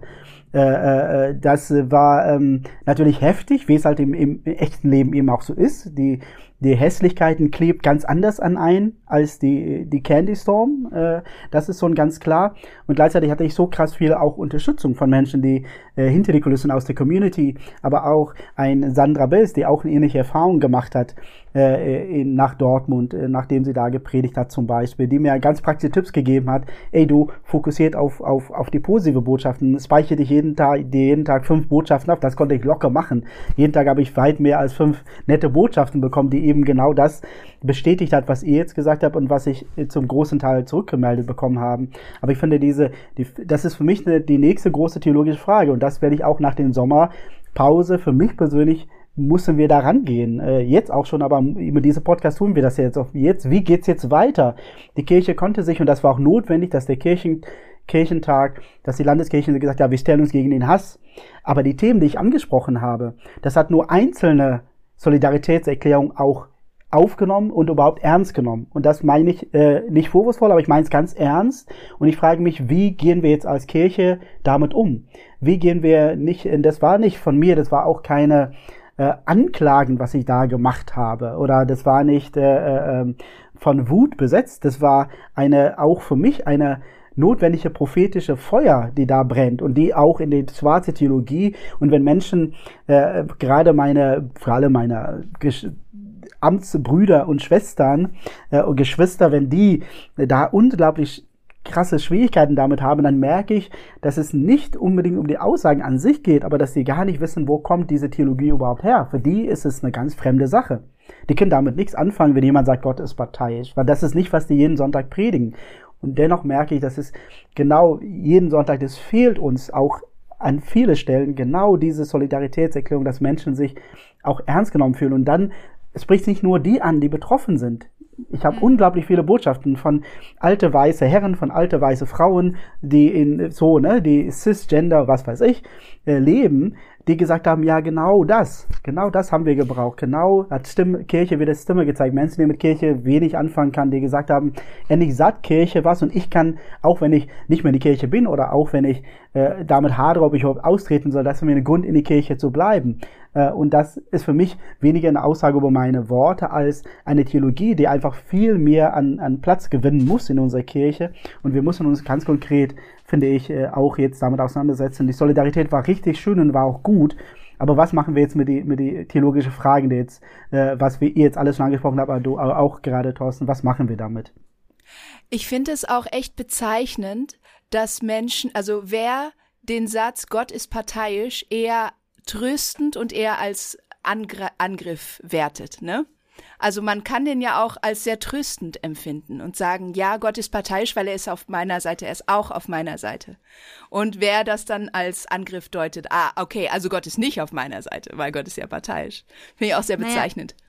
Oder auch als privilegierte Person kann ich doch auch, ich meine, ich bin ja auch mehr, ich bin ja nicht nur mehrfach diskriminiert, ich bin auch mehrfach privilegiert, ja, ich bin ja mhm. beides. Ähm, und auch als mehrfach privilegierte Person ähm, kann ich doch auch, muss ich doch auch aushalten können, zu sagen, Gott ist an der Seite derer, die auch anders marginalisiert sind als ich. Also ich freue mich doch auch als ähm, heterosexuelle Cis-Frau, dass Gott an der Seite queerer Menschen ist, dass es, ähm, ähm, dass es äh, letzten Sonntag beim CSD in Köln 1,4 Millionen Menschen dabei waren und es eine friedliche, ein friedliches Miteinander und ein schönes Fest war. Und da kann ich doch sagen, ich war nicht mal dabei und ich war, ich bin nicht queer, aber es ist doch da kann ich mich doch dran freuen. Ich meine, in welcher Logik denke ich denn Gott? Nur weil Gott da ist, ist er doch nicht weniger bei mir. Also auch diese Logik ist ja äh, zu mhm. hinterfragen.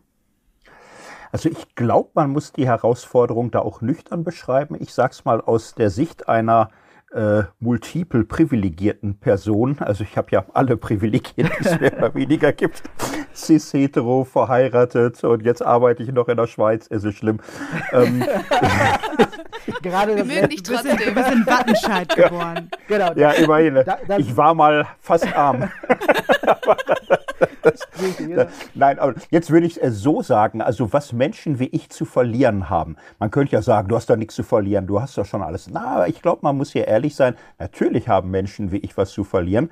Ähm, die Selbstsicherheit, mhm. die Selbstsicherheit, das Maß aller Dinge zu sein. Und das ist nicht nichts. So, und ähm, ich selbst hatte Zeiten, wo ich, sagen wir, eine starke Neigung hatte, teilweise Richtung sehr konservativ, Richtung fast fundamentalistisch, Richtung exkludierend und so. Wenn ich zurückblick, waren das Zeiten, wo ich ähm, mir meiner sehr unsicher war, wo ich mich geklammert habe an Gottes Liebe. Das war für mich sehr stabilisierend, wo für mich das Evangelium Jesus, von Jesus auch so etwas war, an den ich mich aufgerichtet habe. Und dann wollte ich da aber auch so hundertprozentig richtig sein und hatte so sehr starke Unterscheidung von richtig und falsch und drinnen und draußen und schriftgemäß und antibiblisch und, und, und so. Und das war für mich immer so schroffe, harte Grundhaltung, die ich im Rückblick sehe als Zeichen eigener Unsicherheit, mich irgendwie so zu stabilisieren, auch durch Frömmigkeit. Ich fürchte, das ist sehr häufig,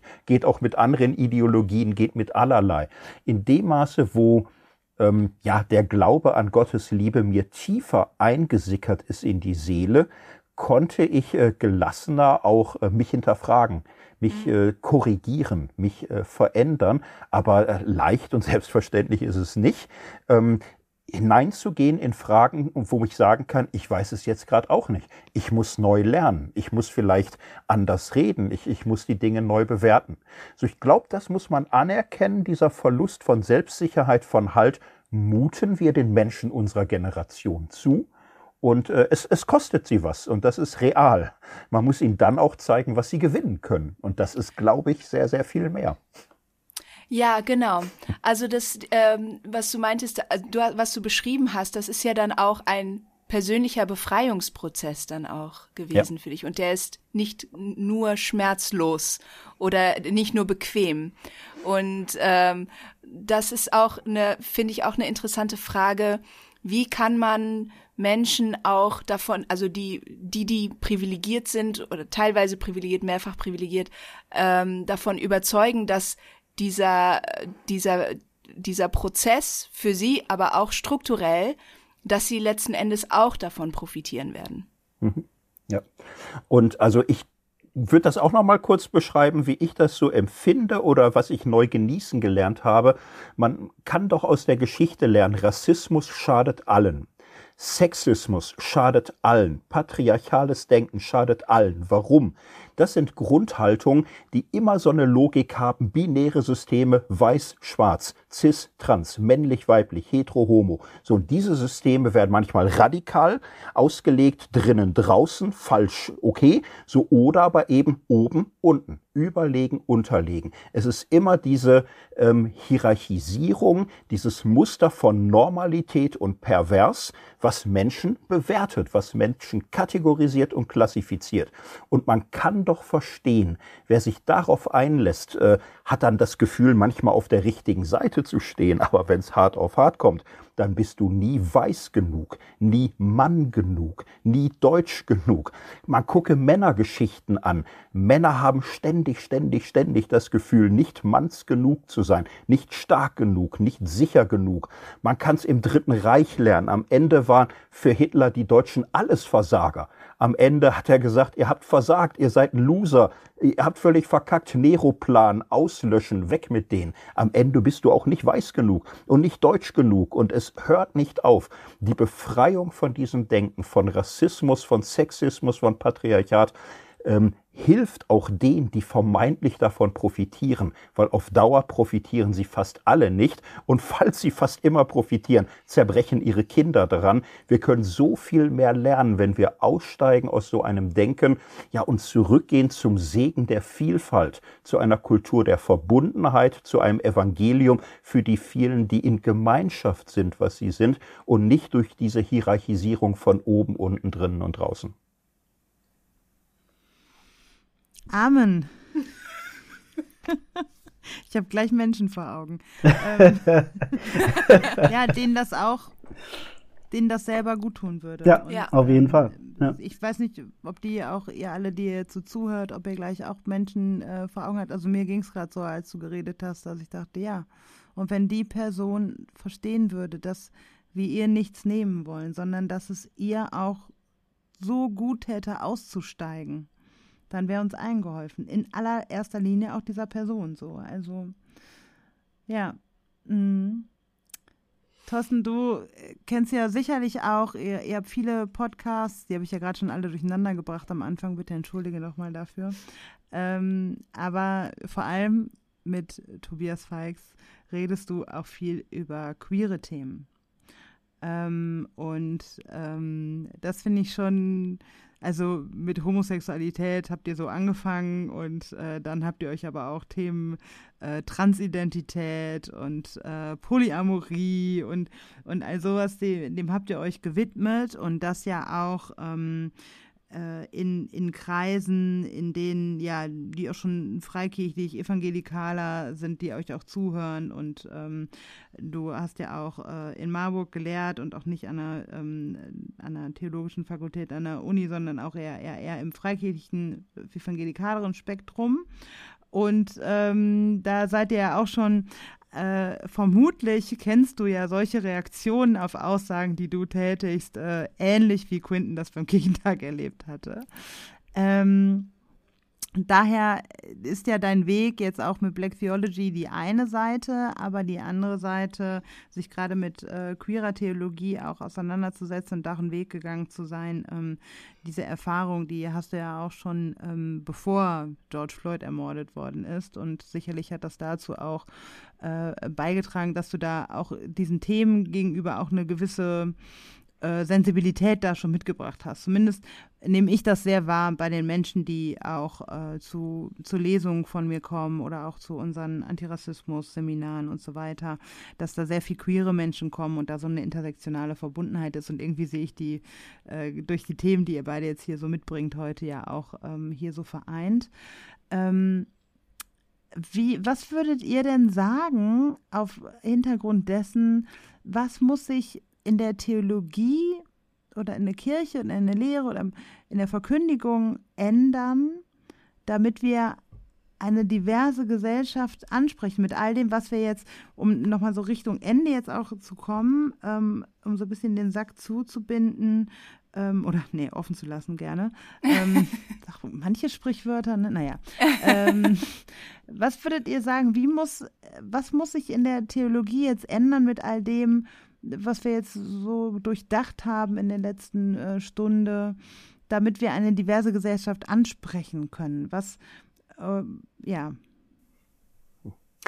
Ich würde dazu sagen, es ändert sich im Moment auch sehr viel. Es ist heute äh, mehr in Bewegung und offener als vor 10, 20 Jahren. Ich bin ja hier und da und an vielen Orten auch mit äh, Leuten an Universitäten, Lehrstühlen im Gespräch. Also möchte nicht den Eindruck erwecken, die Theologie schläft, wir müssen sie wachrütteln. Viele der jüngeren äh, Theologietreibenden haben diese Themen, Gott sei Dank. Und es wird immer sagbarer und das ist gut so. Und ja, das muss aber weitergehen. Wir stehen in einer großen Umformungskrise als Kirche und als Theologie. Und wir müssen hier auch einfach ähm, den ganzen Tag vor Augen haben, dass wir als Kirche Teil eines großen Herrschaftssystems waren. Im Westen, im Abendland für anderthalb Jahrtausende.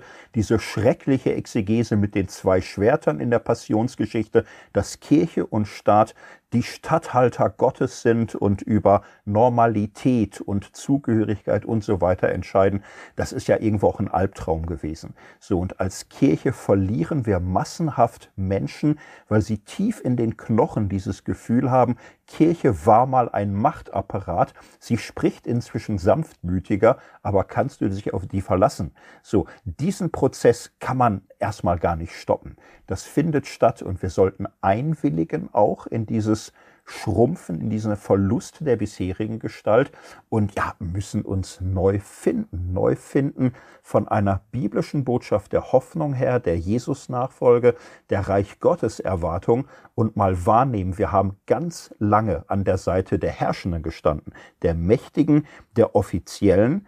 Und wenn wir an der Seite der Armen, der Verfolgten, der Unterdrückten standen, dann immer mit viel Herablassung, so dass wir unser Helfen selbst noch genossen haben und uns dabei toll fanden. Und das ist vorbei. Wir, wir brauchen Selbsthilfe. Wir müssen selbst lernen, auf Augenhöhe zu reden, hinzuzugewinnen an Erkenntnis, bescheidener werden, demütiger werden, aber auch das, was wir an Hoffnungsquellen haben, an Inspirationsquellen äh, aufzunehmen, auszustrahlen, weiterzugeben, mit anderen zu teilen. Ich finde, wir stehen in einer sehr spannenden Phase, die sicher auch sehr viel wunderbare Überraschungen und Schönes für uns bereithält, aber eben auch Schmerzhaftes und Trauriges. Und das gleichzeitig im Moment hinzukriegen, äh, sterben zu lassen, was nicht mehr zu halten ist und es teilweise verdient hat und teilweise ist schade, aber auch neu zu sehen und Neues wachsen zu lassen, das ist im Moment eine große, spannende Herausforderung. Und dazu gehört vor allem eben auch vielfältiger werden, bunter werden und jeder an seinem Orte wissen, dass er immer nur ein Teil ist und nie die Mitte und nie das Ganze. Gott ist die Mitte. So. Und Reich Gottes ist das Ganze. Diesen Weg zu einer neuen Bescheidenheit, das haben wir vor uns. Quinten? Super, danke erstmal, äh, Thorsten. Mutmachende Worte, äh, die natürlich auch herausfordert. Und wenn ich denke an eine Theologie, die wir in Deutschland, die für mich zukunftsfähig ist, so gesagt, wäre für mich auf jeden Fall eine intersektionale Theologie, die da in alle seine äh, Arbeit und Denken und Leben sichtbar wird. Und das meine ich nicht äh, in diese klassische Gott ans alle lieb, äh, dass diese Herausforderungen annehmen, ganz bewusst und sagen, ja, wir haben uns auch selbst sozusagen in die Seele verletzt, in dem, in dem, wie wir Kirche waren, wie wir Kirche gedacht haben, wie wir Theologie gelebt haben. Und dass wir einander brauchen, um auch dieses Neue, die noch nicht da gewesene, auch zu äh, wahrzumachen. Und äh, da heißt es auch manchmal einen Schritt zurückzunehmen und zu sagen, jetzt sind andere dran. Und da finde ich auch gerade, was, äh, was du gerade gesagt hast, Thorsten, und ihr auch so ein Feuertier und, und Sarah, die, dass es so viele schöne jüngere Theologinnen, die sich auf den Weg machen, die eine andere Theologie einfach haben, als, als wir, die jetzt so ein bisschen älter sind. Und ich glaube, die Menschen auch den Leitungen nehmen zu lassen, wie auch äh, in andere Bereiche unserer äh, Gesellschaft, äh, dass die vorangehen und dass die uns zeigen, was wir eben nicht verstehen. Und ich kann mir auch nicht davon freisprechen. Ich habe auch erst die äh, Frage rund um Gendern habe ich auch erst, als ich in Berlin studiert habe, ist diese Themen äh, durch äh, Professor, Professoren äh, ähm, Auger, äh, Ulrike Auge, äh, Auger hier auf über meinen Weg gelaufen und ich hatte dann den Wahl, auch eine Wahl zu, auch zu entscheiden nehme ich das auf in meine Theologie oder äh, sage ich, das ist schön, nice to have, aber ich mache trotzdem meinen eigenen Scheiß. Und ich glaube, diese Entscheidung haben wir jeden Tag zu treffen. Äh, und das ist eine Entscheidung, die wir vielleicht vorher gar nicht treffen mussten, weil alles einfach so ganz klar war und war so eine bestimmte Richtung war einfach vorgegeben. Oder wir sagen, ey, Nein, wir haben einige Menschen einfach nie im Blick gehabt. Wir haben von oben herab Liebe geschenkt, aber wir haben nie das ernst genommen, womit die Menschen, was die Menschen, woran die leiden, äh, wo sie die befreit werden musste. Und nicht wir befreien, aber wir wirken an Gottes Befreiungsakt in diese Welt mit. Und das bedeutet auch manchmal kann man tatkräftig anpacken und manchmal hilft man auch, indem man einen Schritt zurücknehmen. Und das würde unsere Theologie und gerade wenn ich jetzt weniger auf die Gesellschaft, aber auch unsere kirchliche Strukturen reden, ganz klar sagen, da ist jetzt auch weniger Platz und Zeit für Raum schaffen, nur wir müssen jetzt Platz machen. Äh, es ist auch, die Geduld ist am Ende und es gibt so viele tolle Menschen, die bereitstehen, die machen wollen, die auch, die nicht nur betroffen sind, aber auch Expertinnen sind, äh, äh, auch nicht betroffene Menschen. Und ich glaube, die müssen jetzt langsam dahin kommen, wo auch sozusagen in die Strukturen auch Veränderungen stattfinden kann. Und das wäre mein Wunsch. Aber das alles unter, für mich unter der, der äh, Flagge von intersektionale Theologie, die ja neu erfunden werden muss äh, jedes Mal und die auch ähm, trotzdem nichts Neues ist. Und darüber freue ich mich, dass da jetzt diese Gespräche und diese Diskussion ja nicht nur erst seit jetzt, wie Thorsten zu Recht sagt, sondern länger im, und das muss einfach jetzt viel mehr deutlich und viel mehr Raum gewinnen in unser Verständnis auch von Kirche und Theologie. Dankeschön. Du sagtest gerade nicht betroffen. Ich sage ja mal, wir sind alle betroffen, ne? Wie Thorsten das gerade Ja, ja.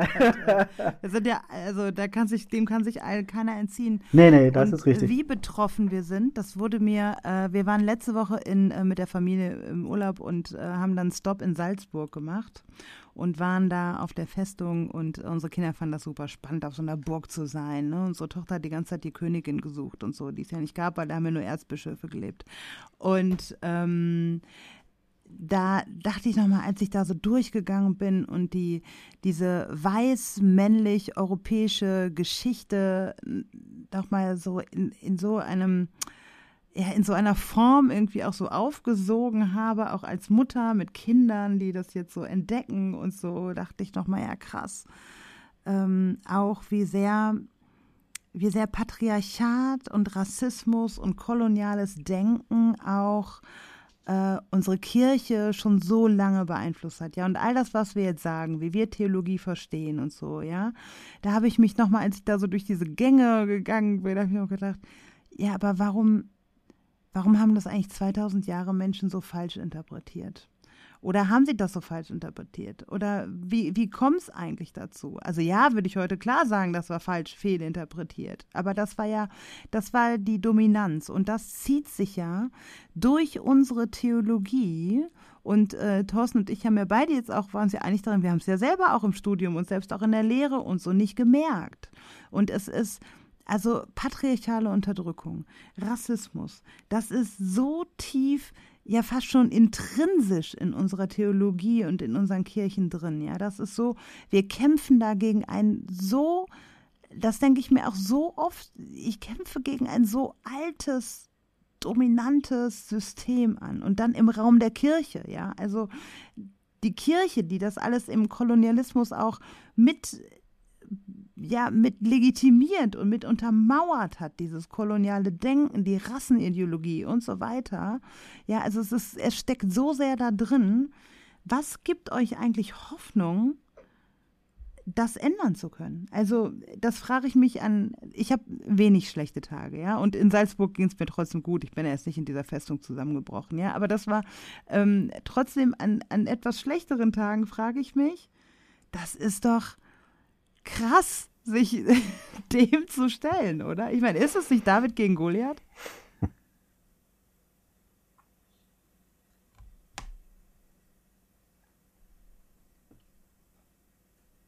Lange Sie hören Denkpause. immer noch Stachel und Herz.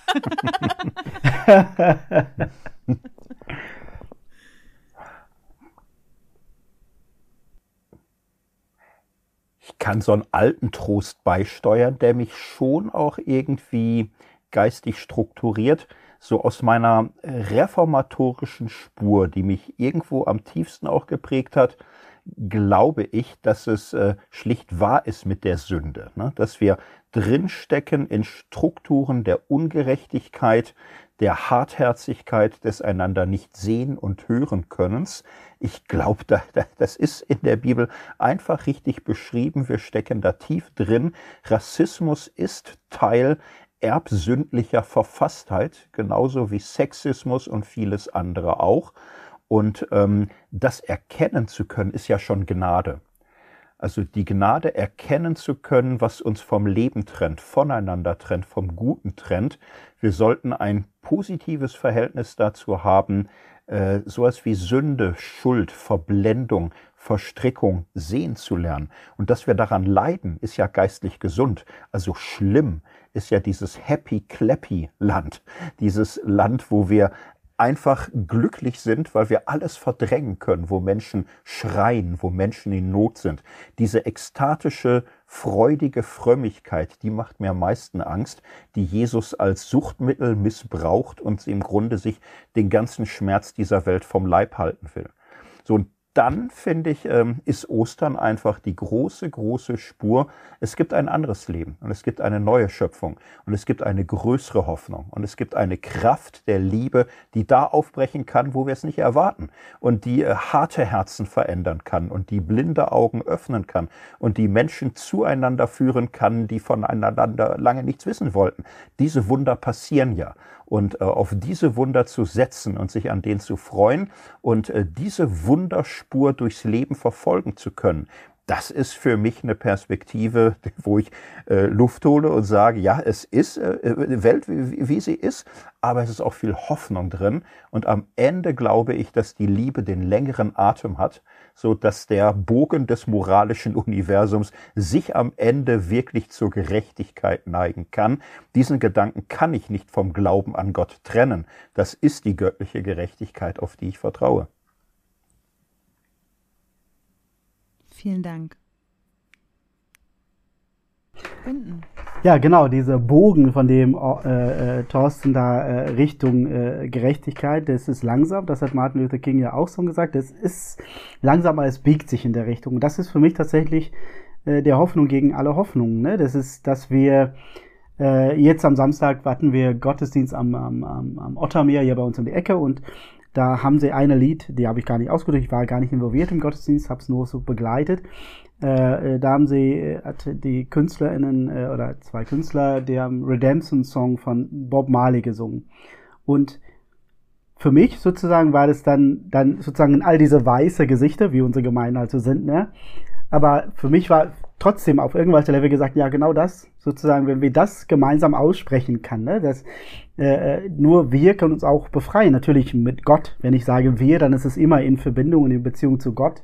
Nur wir können uns von dieser Last auch befreien, von das, was uns was ist das die eigentliche Sünde, hat Desmond Tutu auch gesagt, ist, ist da, wo, wo das, wo, wo da für uns zwischen uns und Gott was steht, weil wir uns an bestimmte Dinge festklammern und uns nicht an die Liebe Gottes kleben, aber eben an, an, an Macht, an, an, an, an der patriarchale Systeme, die eben bestimmte Menschen bevorteilen und andere Menschen eben benachteiligen. Und ich glaube, das ist genau für mich die Hoffnung zu sagen, ey du, wir können das auch nur gemeinsam schaffen und wir sind füreinander gemacht worden. Das ist für mich auch eine Theologie, ist eine Lebensweise, aber wir sind füreinander geschaffen worden. Gott will, dass wir zueinander gehören und dass wir einander liebevoll im Blick nehmen. Und dann brauche ich nicht Angst haben, da musst du nicht Angst haben, äh, wenn deine Geschwister äh, ihr im Fokus stehen, wenn wir sagen, das ist jetzt dran, aber dass sie sagen, ja, genau da ist mein Platz, da muss ich ja da mitwirken.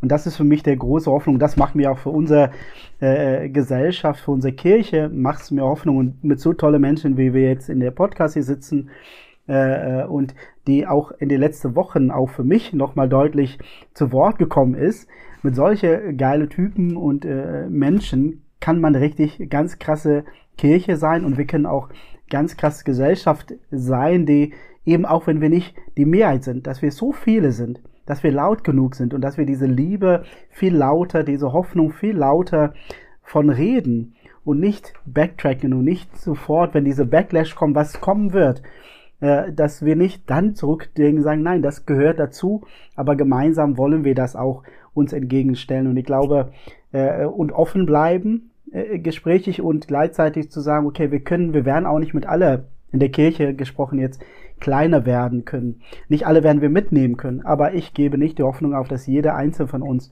dass wir sozusagen von Gottes Liebe um, um Single sind, dass Gott uns nie äh, sozusagen nur auf uns alleine, weil wenn es nur um uns ging, gehen würde, dann würde so einiges in, in dieser Welt schiefgehen und ich glaube, dass Gott da eben mit uns das gut meint und äh, das miteinander zu versucht zu leben. Das ist für mich die Hoffnung und das ist auch, was ich immer wieder erlebe.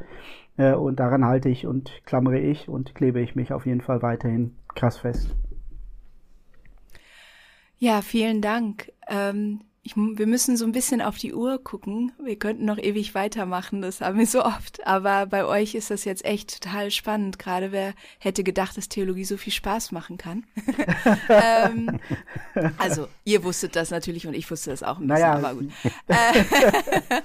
aber ähm, ja, ich glaube, wir hatten noch eine ähm, Frage äh, an euch als als Brückenbauer, aber ich glaube, die die würde ich selber schon beantworten, dass ähm, ein schwarzer Theologe, ein weißer Theologe. Ähm, ihr habt euch selbst als älter bezeichnet. das machen wir jetzt nicht.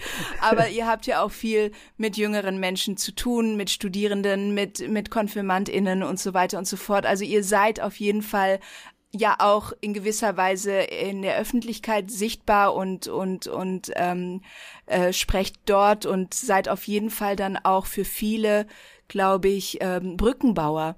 Und ähm, das finde ich auch so ja so so so schön auch im Gespräch mit euch zu erfahren, dass ihr ähm, den Mut habt, auch aus eurem aus eurer Komfortzone herauszutreten, ähm, gelerntes, ähm, alt, äh, ja, alteingesessenes Wissen in euch auch zu hinterfragen und auf den ähm, anderen äh, zuzugehen. Und deswegen wollten wir eigentlich, glaube ich, ähm, eher jetzt auf die letzte Frage kommen und euch beide nochmal fragen, ganz kurz und knapp.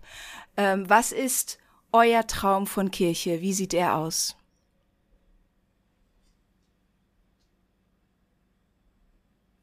Manches habt ihr ja auch schon. Vieles habt ihr lassen. schon gesagt, genau. Aber, Aber jetzt einfach noch mal so, so ein Abschlusssatz. Was ist das, euer Traum? Das Letzte bleibt ja häufig bei Leuten hängen. Und damit, mit welcher Vision? Ähm, Emilia Wack redet immer von Utopien. Wie würde die Utopie aussehen? Ich finde ja, die christliche Utopie ist Reich Gottes, Gott, der mitten unter uns wohnt. Das heißt, Kirche muss nicht utopisch sein, aber mein Traum von Kirche ist, sie ist unterwegs. Sie ist unterwegs voller Hoffnung. Sie ist unterwegs voller Offenheit für das, was Gott neu anfängt. Sie ist unterwegs für die Gemeinschaft, für das Wunder der Liebe, was wir erfahren können, wenn wir aufeinander zugehen. Kirche ist unterwegs, sie ist in Bewegung und sie überwindet die Angst, durch Bewegung mehr zu verlieren, als sie gewinnt.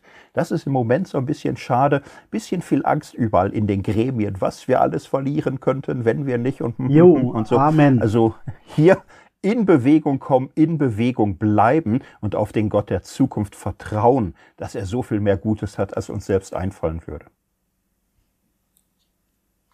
Quinten, deine Vision. Ja, ich würde, ich kann mir auch mal noch anschließen. Es kann, äh, es wird, und das haben wir vorher gesagt, es wird richtig krass geil werden. Und ich glaube, das, das sage ich jetzt nicht nur, weil es cool klingt, aber weil ich einfach in diese Gespräche heute gemerkt habe, das steckt so viel mehr drin in unsere krasse befreiende Botschaft, in unser Evangelium, als wir das manchmal selber wissen und glauben. Und das dahin zurückzukommen, im Prinzip zu den Basics, die auf diese krasse, absolute solidarische Liebe zu bauen äh, und das als, als Stärke zu sehen und nicht als natürlich auch eine Herausforderung, wie in jeder ein, andere Beziehung auch, in dem wir uns befinden. Das ist eine Herausforderung und gleichzeitig ist diese Liebe weiterhin befreien und diese Risiko miteinander einzugehen und zu sagen, wir wissen nicht, was auf, an der, auf der, an, auf der anderen Seite von unser Jetzt und das, was wir sehen können, ähm, ist, aber wir vertrauen.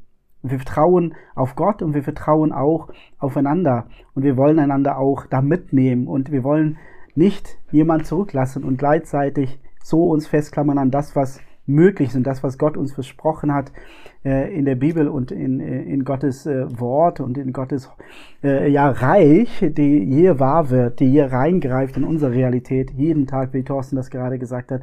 Darauf will ich mich, will ich mich festhalten und dann eben äh, als Hoffnungswort für mich und meine ganze Geschwister, äh, äh, die eben jeden Tag äh, auch diese Bestätigung vielleicht auch braucht, aber er auch weiß, warum es geht und dass die Gott auf besondere Weise zu euch steht, euch lieb hat, euch liebevoll anguckt und dass diese Liebe natürlich nicht äh, einzugrenzen ist und dafür bin ich auch sehr dankbar.